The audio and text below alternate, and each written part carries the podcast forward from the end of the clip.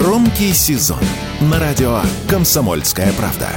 Громкие премьеры, громкие гости, громкие темы.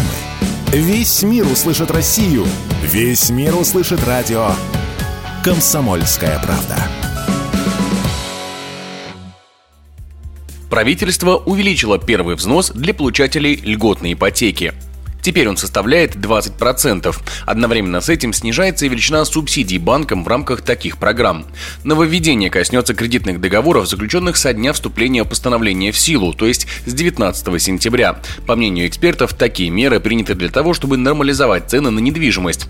Квартиры по господдержке всегда стоят дороже, чем такие же квартиры на вторичном рынке. Увеличение первоначального взноса позволит их уравнять.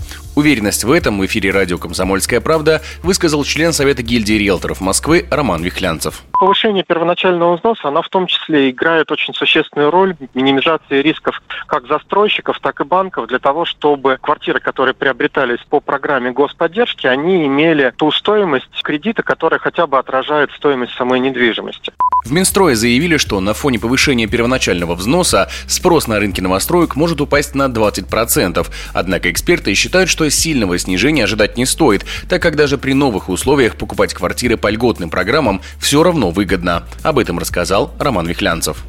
Сейчас первоначальный взнос с помощью разных достаточно сложных, иногда, иногда простых манипулятивных схем может быть и 0%, и 5%, и 10%.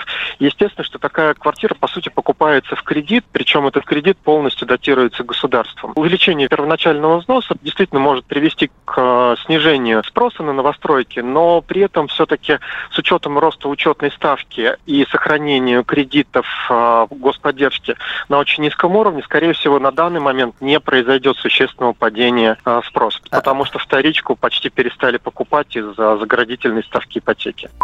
В августе этого года в Сбербанке заявили, что россияне оформили рекордный объем ипотеки. Гражданам выдали кредитов почти на 520 миллионов рублей. По словам экспертов, вызвано это было желанием людей успеть попасть в ипотечные программы по старым условиям. Егор Волгин, радио «Комсомольская правда».